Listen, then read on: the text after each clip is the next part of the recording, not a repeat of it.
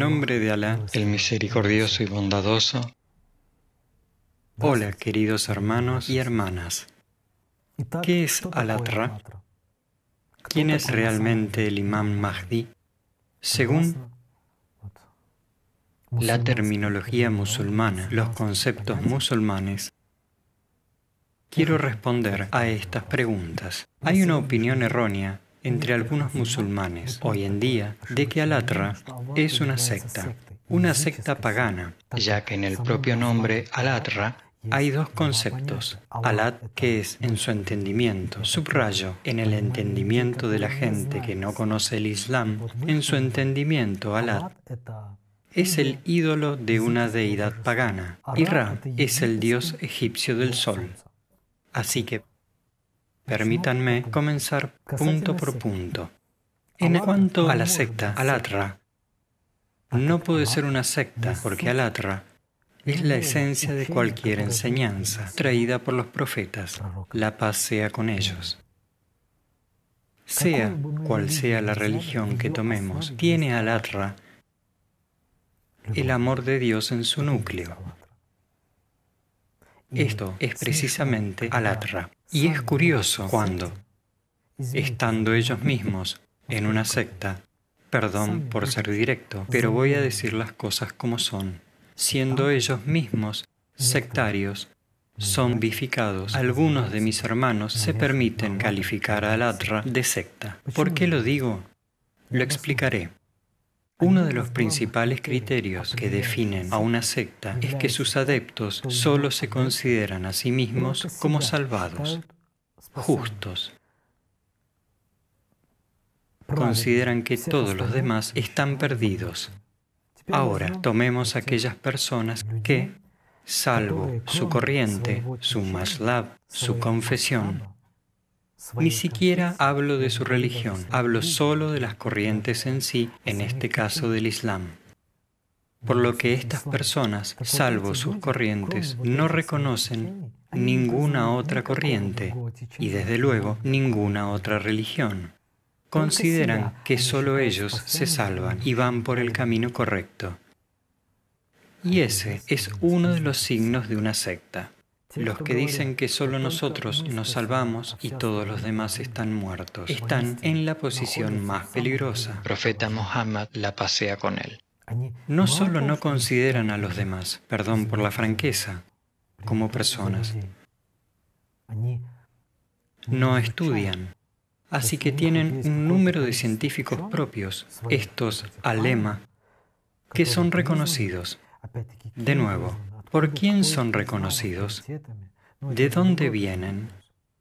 ¿Quién los ha reconocido como autoridad? Esa es otra cuestión, pero en realidad no estudian nada más que las obras de estos eruditos, es decir, infringiendo todas las reglas todos los consejos que dio el profeta Muhammad, la paz sea con él. ¿Cuántos hadices tiene donde recomienda a un musulmán que adquiera conocimientos, que estudie conocimientos? Instó a cada musulmán y a cada musulmana a que adquiriera conocimientos a lo largo de su vida. Y adquirir conocimientos es desarrollarse de forma diversa, estudiar diferentes fuentes, ser una persona versátil, culta y completa, y no una cerrada, digamos, llamémoslo por su nombre, estar en alguna secta y considerar los demás descarriados. Este es un tema muy profundo. Es muy posible que en uno de los episodios hablemos también de esto. Volvamos a Alatra. Así que, seguimos. El siguiente punto de su, digamos, acusación es que Alá es el ídolo pagano contra el que luchó el profeta Muhammad, la paz sea con él. Este es también un tema muy amplio e importante y lo trataremos en el próximo número. Aquí, en pocas palabras, me gustaría señalar que el profeta Muhammad, la paz sea con él, indicó la importancia de Alá en el Corán. Sería más exacto decir que Alá Todopoderoso, a través de su mensajero, ha designado en el Corán toda la importancia de Alad, las hermanas Alad. En la Sura An-Nahl se dice que ¿no has visto Lat, al-Usa y al-Manat, la tercera, la otra? En verdad son ángeles de honor, en cuya intercesión se debe o se puede confiar.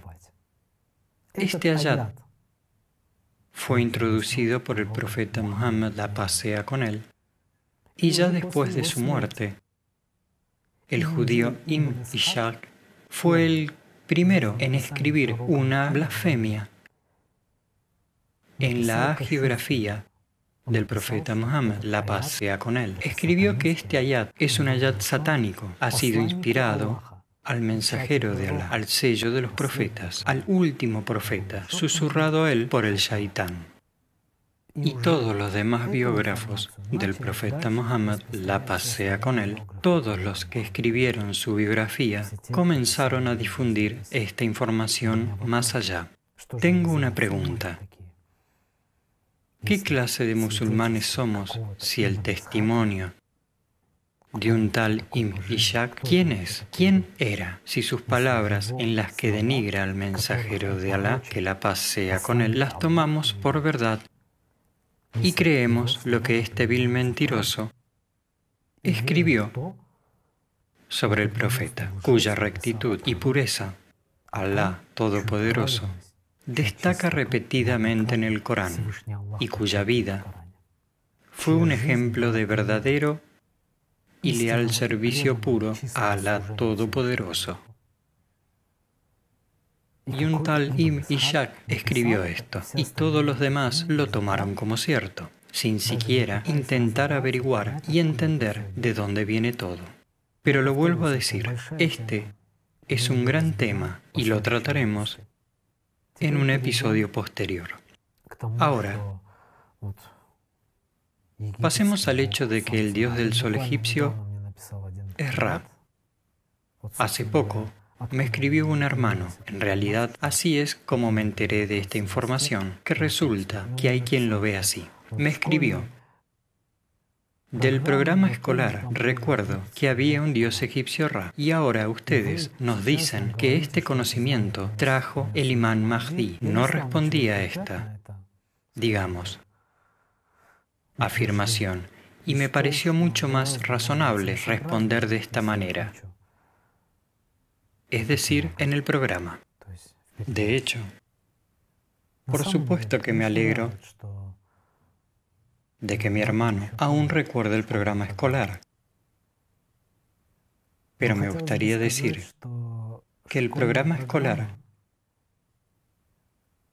no es un reflejo de la verdadera historia, ni mucho menos. No digo que toda la historia, está claro, pero incluso la parte que se estudia no es un reflejo de lo que realmente ocurrió. Por cierto, hay una película maravillosa en Alatra TV, una película muy, muy interesante llamada Atlántida. Lo recomiendo a todas aquellas personas que quieran entender lo que pasa en el mundo, de dónde viene todo esto, digamos, conocer sobre la historia verdadera, etc. Realmente les ayudará y les revelará mucho. Así que, de hecho, el epíteto Ra, la noción Ra, es más antigua y subrayo que esta palabra es un concepto propio de todos los pueblos. Es uno de los epítetos de Dios. Y ya que mi hermano es tan aficionado a la historia, me permitiré recomendarle lo siguiente. Ya que se nombra musulmán, porque así me lo escribió, ¿Cómo puede hablarnos a los musulmanes de algún dios egipcio del sol? Pues bien, hermano mío, si te llamas musulmán, un musulmán debe conocer el Corán. Y en el Corán, en 29 suras de las 114, existen los llamados mukatta. En una de las emisiones anteriores contamos qué son en realidad, qué eran y para qué servían. Entonces, los mukatta son esas, digamos, palabras al principio de algunos capítulos, de algunas suras. No lo vamos a repetir aquí. Quien esté interesado, que vea este episodio. Así que hay 29 mukatat y 6 de ellos tienen la palabra Ra en ellos. Entonces, ¿qué resulta?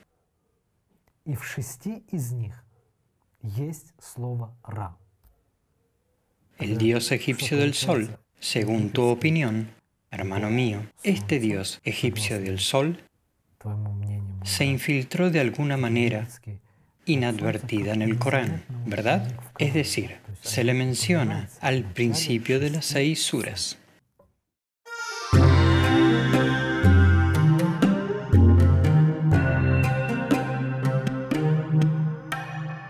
La siguiente pregunta, que también me hizo hace poco un hermano, es la siguiente. ¿A quién me refiero en las transmisiones cuando digo Imam Mahdi? Bueno, para ser honesto, era bastante obvio y claro para mí, así que decimos este epíteto Imam Mahdi. Mostramos los fragmentos de las transmisiones con su participación y todo fue claro y comprensible para mí, pero resultó que no es así.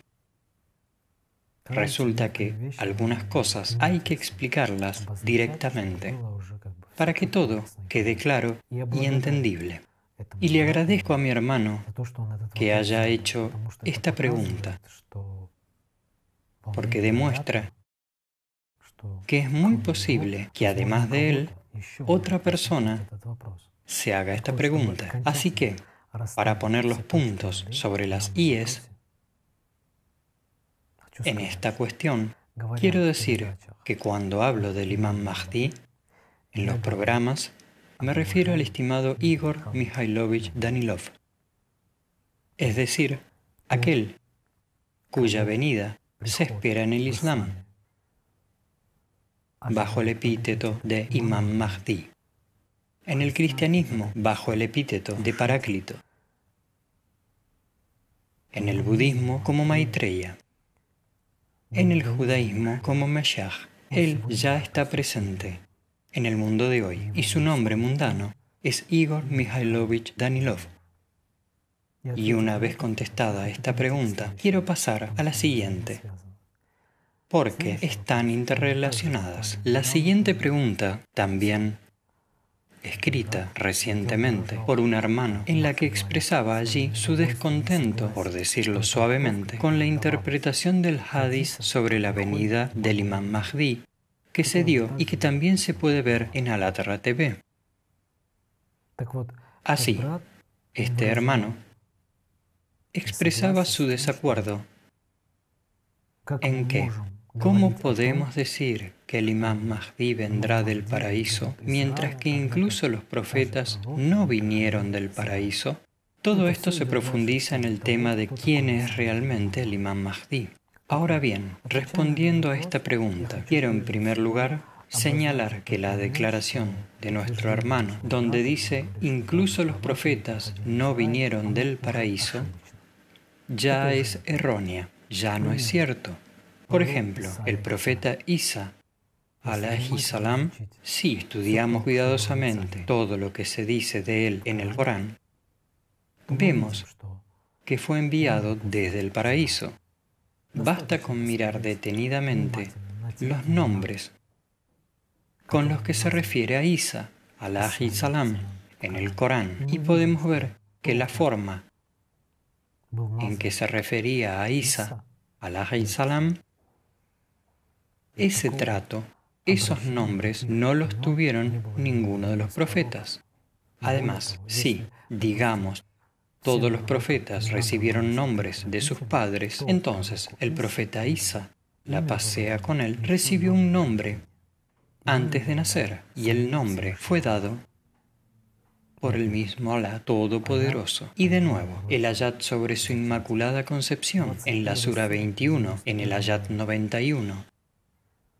Y cuando infundimos nuestro espíritu a través del ángel Gabriel en María, quien fuese virgen, e hicimos de ella y su Hijo un signo del poder divino para la humanidad. O tomemos la Sura 22, Ayat 75, por ejemplo, donde dice directamente, Alá escoge mensajeros entre los ángeles y entre los hombres. Es verdad que Alá es quien oye y quien ve. Es decir, si es necesario, Él elige de entre los ángeles también mensajeros, se dice explícitamente. Por eso, contestando a este hermano, me gustaría decir que antes de decir que no es así, merece la pena estudiarlo, comprobarlo. ¿Puede ser que sea verdad después de todo? Bien. Ahora, en cuanto a cómo podemos decir que el imán Mahdi vino del paraíso, para aquellas personas que aún no lo han adivinado, y para las personas que tienen preguntas como esta de que cómo podemos llamar o decir que el imán Mahdi vendrá del paraíso, para todas esas personas quiero decir, para un musulmán el juramento más sagrado, el más serio, el más significativo, es el juramento sobre el Corán. Cuando un musulmán jura poniendo su mano sobre el Corán. Y por eso, hoy, como musulmán, quiero poner mi mano sobre el Corán. Aquí tenemos el Corán. Este es el Corán. Por cierto, no la traducción, ni la interpretación de los significados. Este es el Corán. Quiero poner mi mano sobre el Corán y jurar. Testificar. Juro por Alá. Juro por el nombre sagrado de Alá que Igor Mikhailovich Danilov es el imán Mahdi. Y el imán Mahdi es un epíteto. Uno de los epítetos del ángel Gibril. Y hoy en el mundo en el cuerpo humano de Igor Mikhailovich Danilov. Está presente el mismo Ángel Gibril.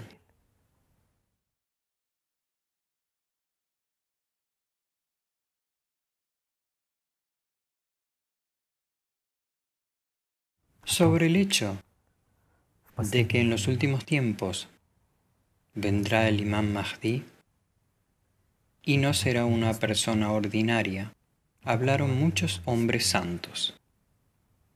Hoy citaré los testimonios de algunos de ellos. Pero antes de hablar de ellos, me gustaría aclarar un poco. De nuevo, para compartir mi entendimiento de que los profetas, la paz sea con ellos, fueron como maestros para la humanidad. Cada uno de ellos llegó en un momento determinado y trajo el conocimiento. Y el imán Mahdi, digamos, es el que dio este conocimiento, o mejor dicho, a través de quien Alá Todopoderoso dio este conocimiento a los profetas. Y él ha venido hoy como juez para dar un veredicto sobre cómo la humanidad ha adoptado estas lecciones que los maestros profetas trajeron. Se explica de forma figurada para que se entienda. Bueno, de nuevo, como yo lo entiendo. Una de las funciones del imán Mahdi, además de renovar el conocimiento y ayudar a la humanidad, también es la de juez, y sobre esto también habló nuestro profeta, la paz sea con él.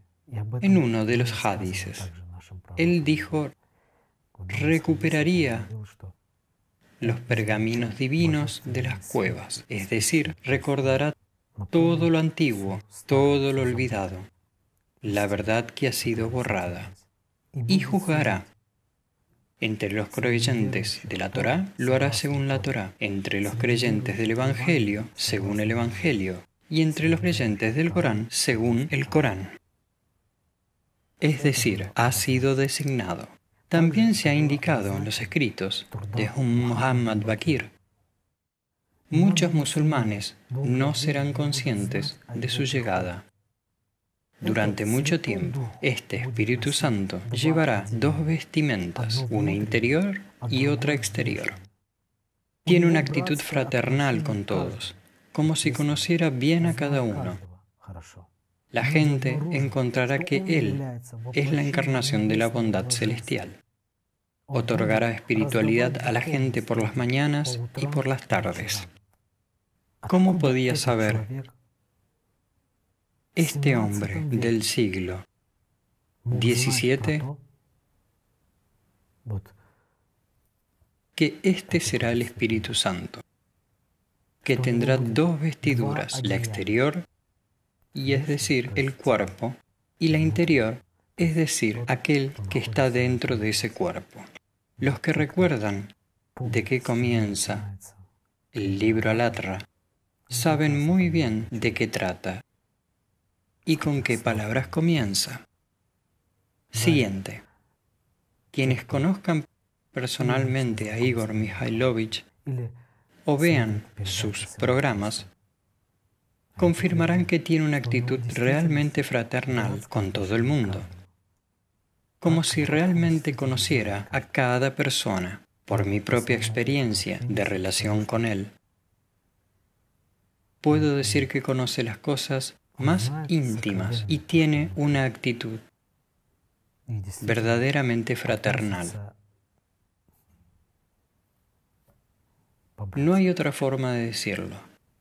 Verdaderamente como un hermano mayor. En cuanto a la bienaventuranza, o que otorgará espiritualidad a la gente por las mañanas y las tardes, ¿cómo pudo saber este hombre del siglo XVII que habría una práctica espiritual universal cada mañana a las 7 en punto GMT y cada tarde a las 7 en punto GMT? Y así todos los días otorgará espiritualidad a la gente por las mañanas y por las tardes. Aquellos que conocen esta práctica espiritual, la práctica espiritual alat, que se lleva a cabo diariamente, saben de qué se trata. Aquellos que sienten qué está sucediendo en este momento. Tomemos otro escrito de este hombre. La luz divina será irradiada por él. No traerá una nueva religión a la gente. Todo el conocimiento espiritual y la esencia de todas las religiones florecerán en su corazón como un nuevo jardín. Será amigo y consejero. Él mostrará a la gente el camino recto. Oh musulmanes, sabed que aquel cuyo nacimiento está oculto para vosotros es vuestro maestro. Él es Mahdi. ¿Qué hay que añadir aquí? En mi opinión, una descripción sorprendentemente precisa de lo que vemos y sentimos hoy. Es lo más importante. Al fin y al cabo, lo que vemos no siempre refleja, ni mucho menos, lo que hay en realidad. Y cuando empezamos a sentirlo, ya es otra cosa. Lo que sientes es cierto, porque vive dentro de ti, está vivo, es verdadero. Lo que ves es una ilusión. También me gustaría dar otro extracto interesante de las obras de otro hombre, por cierto, descendiente directo del profeta Muhammad, la pasea con él, que vivió en el siglo octavo.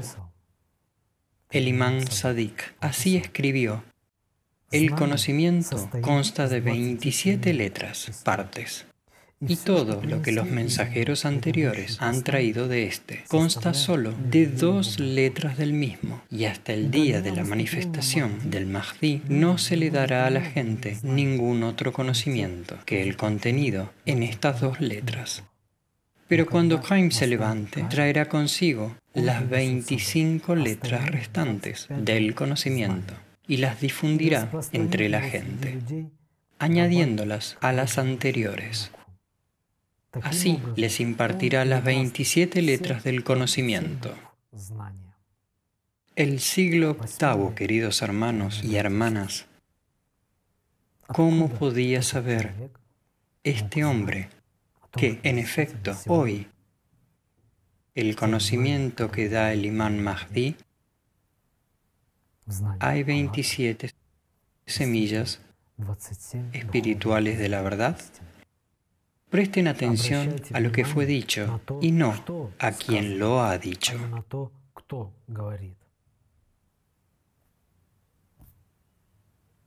En cuanto a que un ángel no puede estar en un cuerpo humano y demás, pues sí, de repente lo admito, que algunos de mis hermanos es muy posible que me equivoque y ojalá que sea así. Pero de repente, si alguno de los hermanos tiene tales argumentos, tales argumentos en la cabeza que dicen un ángel no puede estar en un cuerpo humano, esto es una fantasía. ¿Y qué están inventando aquí? Así que para estas personas que se consideran musulmanas, quiero recordar los ayat del Corán. Por ejemplo, la Sura 6, los ayat 8 y 9. Ellos dicen, ¿por qué no hizo descender un ángel junto a él?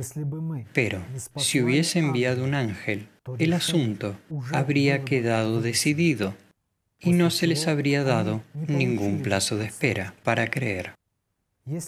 Y si hubiera enviado a un ángel en lugar de un hombre, le habría dado apariencia humana y estarían en una confusión similar a la que tienen contigo.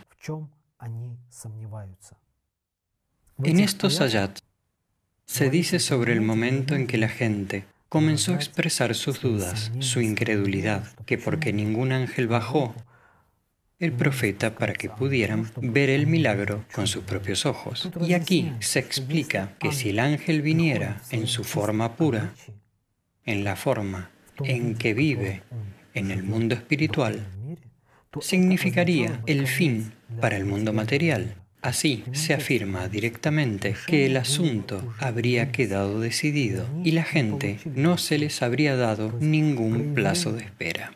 Es decir, la manifestación de un ser espiritual, del mundo espiritual, en su aspecto más puro, sería destructiva para la materia.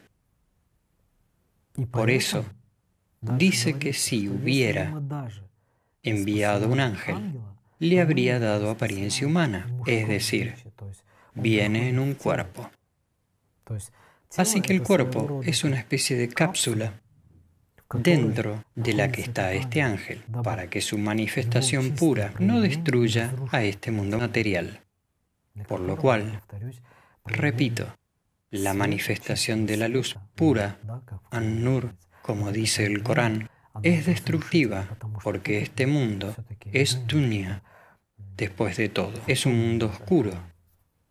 Es un mundo material, ilusorio, temporal. De nuevo, si recuerdas la Sura 22, Ayat 75, que citamos antes, que Alá elige a los mensajeros entre los ángeles y los humanos. Además, hace apenas un mes y medio, una persona escribió que tenemos el Corán, el Hadith y no necesitamos al Atra en términos de estos son nuestros libros y ya está. Bueno, quiero preguntar, el Corán, los hadices son realmente muy importantes, es una herencia espiritual. Pero la simple pregunta es, ¿a dónde hemos llegado? El Corán y los hadices actuales, o más bien la forma en que han llegado hasta nosotros, dan una comprensión holística de quienes uno realmente de lo que hay que hacer en este mundo para lograr el triunfo de la verdad de Alá sobre el mal de Iblis?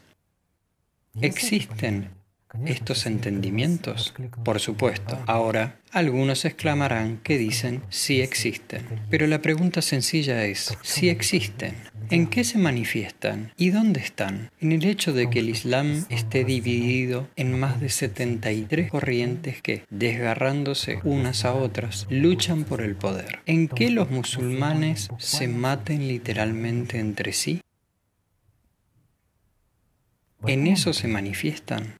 ¿Dónde están y en qué parte del Corán o de los hadices se dice que no habrá otro libro? En todas partes se dice que el profeta Muhammad es el último profeta, la paz sea con él. Esto es cierto, pero en ninguna parte dice que no habrá otro libro, sino todo lo contrario. El imán Mahdi hará lo que hizo el profeta, destruyendo, como él, los rituales del período de la ignorancia.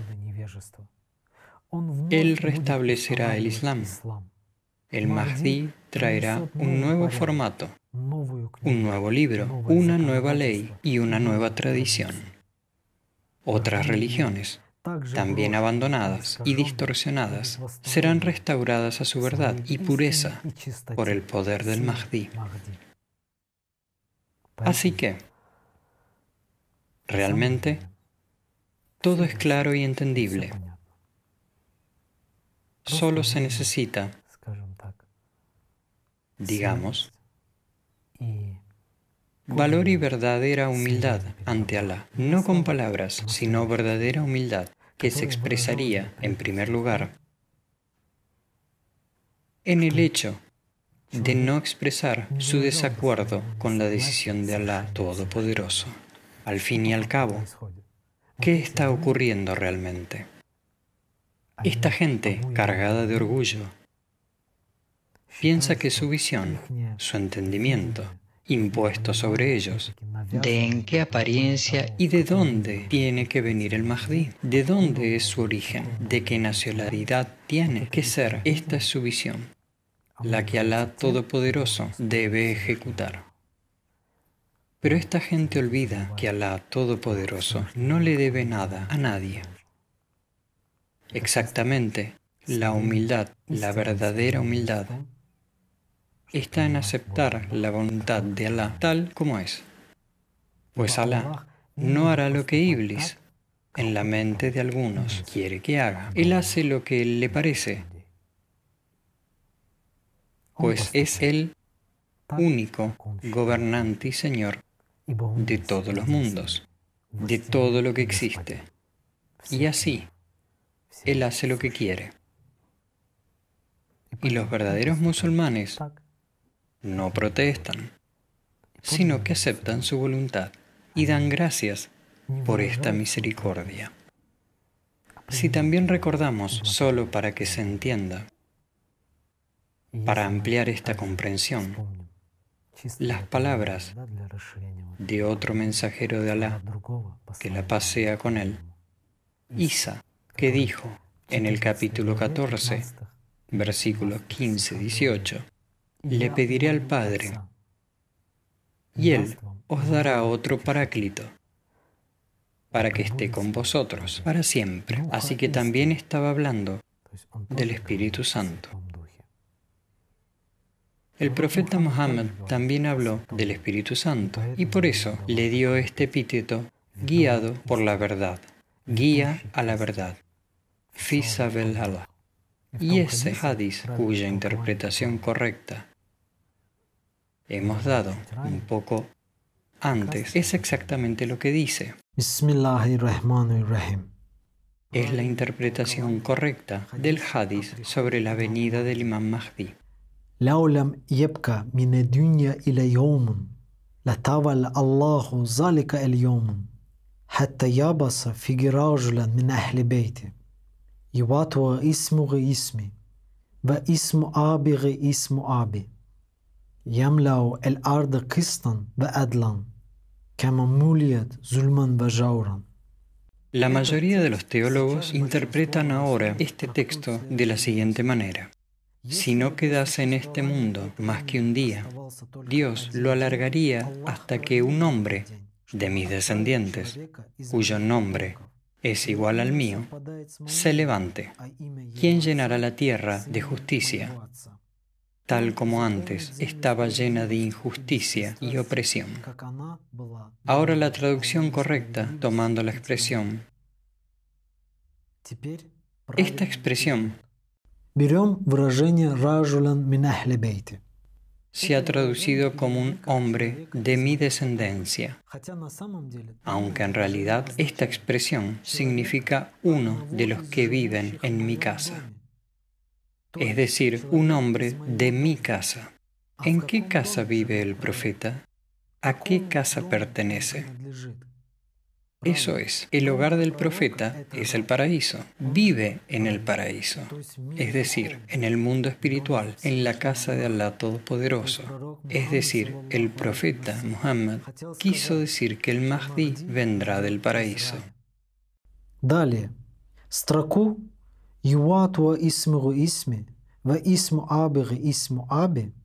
Además, la línea se traduce como su nombre será como el mío y el nombre de su padre será como el de mi padre.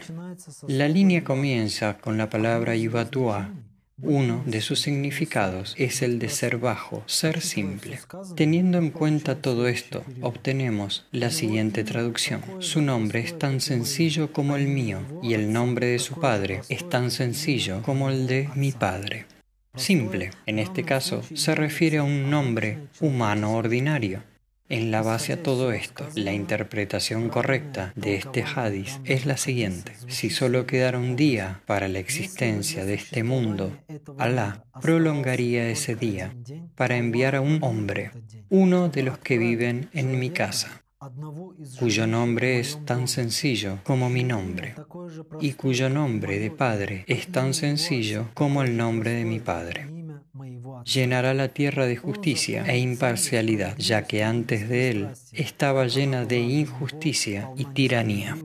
Por lo tanto, queridos hermanos y hermanas, en lo sucesivo, no hay que perder el tiempo en interpretaciones confusas y en la búsqueda de aquel que se dirige a la humanidad desde hace mucho tiempo.